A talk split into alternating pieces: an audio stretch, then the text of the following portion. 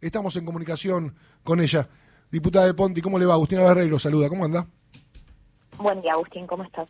Bueno, ¿cómo, ¿cuál es la alternativa? Porque evidentemente por ahora ni Massa ni, ni el propio Tombolini dan con la tecla para bajar los precios. Hay, hay propuestas diferentes. Sí, sí, digamos, yo lo primero que quiero decir es que no es que yo tenga la receta ni la solución ni los movimientos sociales tampoco de cómo se resuelve el problema de la inflación, porque caeríamos en, aquel grosero error que tuvo Mauricio Macri cuando dijo que resolver el problema de la inflación era algo muy sencillo. Pero probar una cosa distinta estaría bien, Lucila, me parece. Estaría bien, sí, por supuesto. Evidentemente esto es un problema endémico, digamos, de la, de la economía argentina, tiene que ver con los precios de la economía, con políticas macroeconómicas, digamos que, que me parece que tienen distintas dimensiones sobre las cuales profundizar. Y una de ellas tiene que ver con la estructura productiva de la Argentina y la oferta, digamos, de bienes que la ciudadanía recibe. En este caso específicamente vamos a hablar de los alimentos porque además los alimentos son, por un lado, un sector de la economía altamente concentrado y por otra parte es, eh, digamos, el rubro de precios que siempre encabeza la evolución, digamos, en, los índices inflacionarios.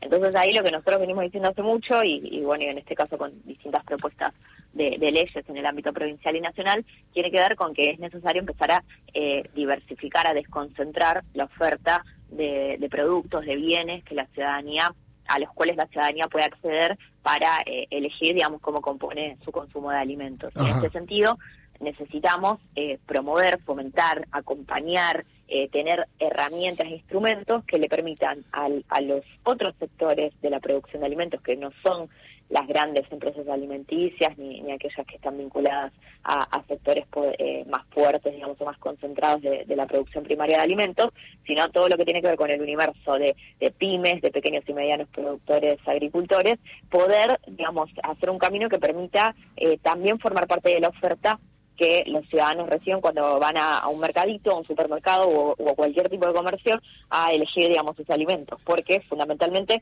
eh, hay ahí, digamos, otra cadena de costos y otra cadena de eslabones productivos que en general permite tener precios que llegan a ser un 30% más baratos que los que a veces tenemos de las grandes marcas, ¿no? Entonces, nosotros lo que venimos insistiendo es que tiene que haber una política de fomento para estos sectores de la economía que se materializa a través de eh, herramientas crediticias no bancarias que puedan ser el financiamiento accesible para que estas unidades productivas puedan escalar su volumen de producción. Tiene que ver también eh, con exenciones impositivas, con algunas facilidades en términos de los procesos de formalización y autorización de, los productos y de las unidades productivas. Tiene que ver también con la posibilidad del Estado de poder... Eh, sí. Lucía, más allá del fomento, que, que es clave y el crédito a, tasa baja, de, desarrollo y no desde los bancos, que está muy bien. Eso llevaría un tiempo y está bien. Ahora hay muchas pymes y cooperativas que ya lo hacen.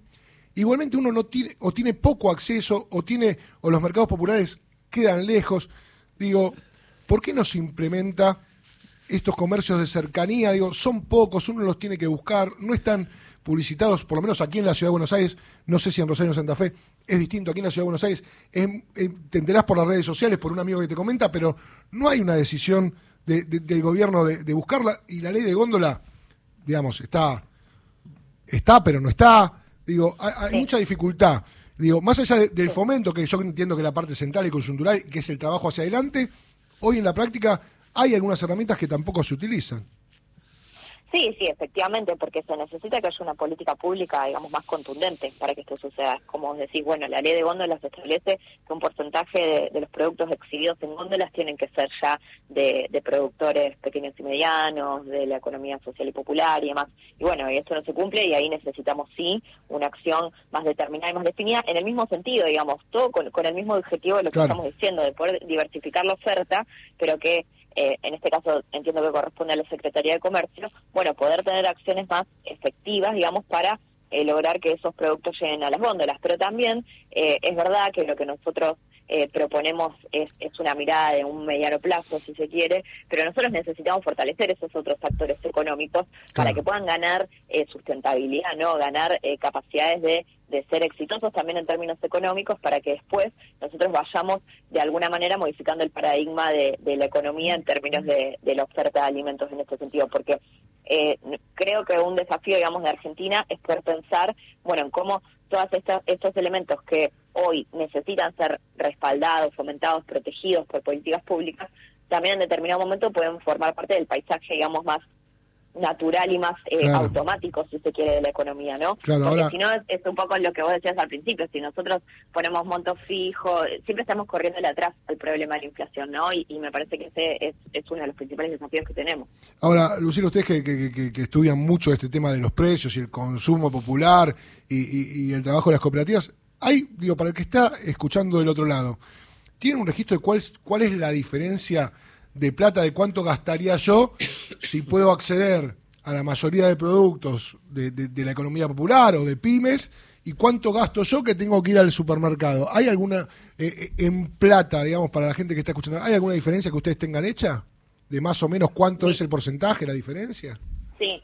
Mira, yo te puedo hablar de un estudio que nosotros hacemos en la ciudad de Rosario, eh, que lo venimos haciendo ya desde el año 2016, que tiene que mide, digamos, el, el costo de vida eh, no solo de supermercados, sino de, todos los comercios de cercanía que, existen en los barrios y demás, eh, y cuánto costaría esto si, si el consumo fuera, digamos, en, en algunos mercados o en algunas unidades de comercialización que tienen que ver con la economía social y popular, y, siempre a nosotros el número que nos da es de un 30% menos. O sea, cualquier eh, familia gastaría un 30% menos en su canasta básica de alimentos. Claro, lo que es alimentos sí, en los alimentos, porque, porque bueno, es, un poco el rubro. Sí, sí, sí. Digamos, los sectores populares destinan la mayor cantidad de, sus ingresos a eh, solventar lo que tiene que ver con el costo de los alimentos, y en este sentido, sí, para a nosotros siempre el, número en Rosario, con, los, con las unidades productivas que tenemos acá. Entiendo que, que si uno realiza este estudio, bueno, el, el CESO eh, de Andrés Aciaín tiene algunos estudios realizados en este sentido de, de cuánto, digamos, eh, da el costo de vida con eh, unidades de comercialización de la economía popular a nivel capital federal eh, y creo que puede ser más la diferencia aún.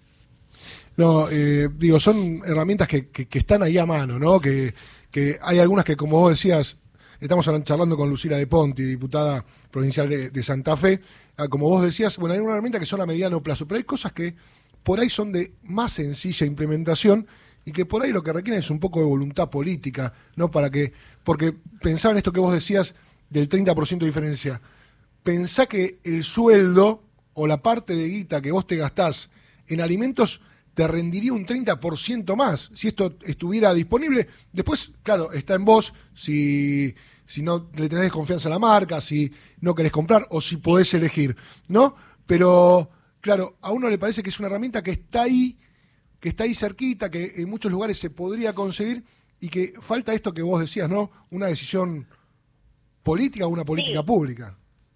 Y lo que vos decías al principio, creatividad y un poco de audacia para hacer cosas distintas a las que siempre se hicieron, ¿no? Porque ayer leía que, bueno, que se estaba redefiniendo un esquema de precios cuidados que lo volvía más similar al, al que se había implementado en 2014 y demás, eh, que bueno, son políticas válidas, pero que han demostrado tener un impacto muy bajo digamos, y que en realidad requerirían también que el Estado tuviese un nivel de control sobre un nivel de control efectivo, digamos, de inspectores en los supermercados, eh, que el, la Secretaría de Comercio o, que el Estado a nivel nacional, digamos, en toda su territorialidad, no tiene, y que además son herramientas que los consumidores, estos precios cuidados, eh, no eligen como la primera opción, digamos, en, en realidad hay una multiplicidad de ofertas y, a veces se termina yendo por otros caminos. Entonces, me parece que también hay que hay que tratar de, ser más creativos y como vos decís, bueno, hay muchas herramientas, muchos elementos que están a la mano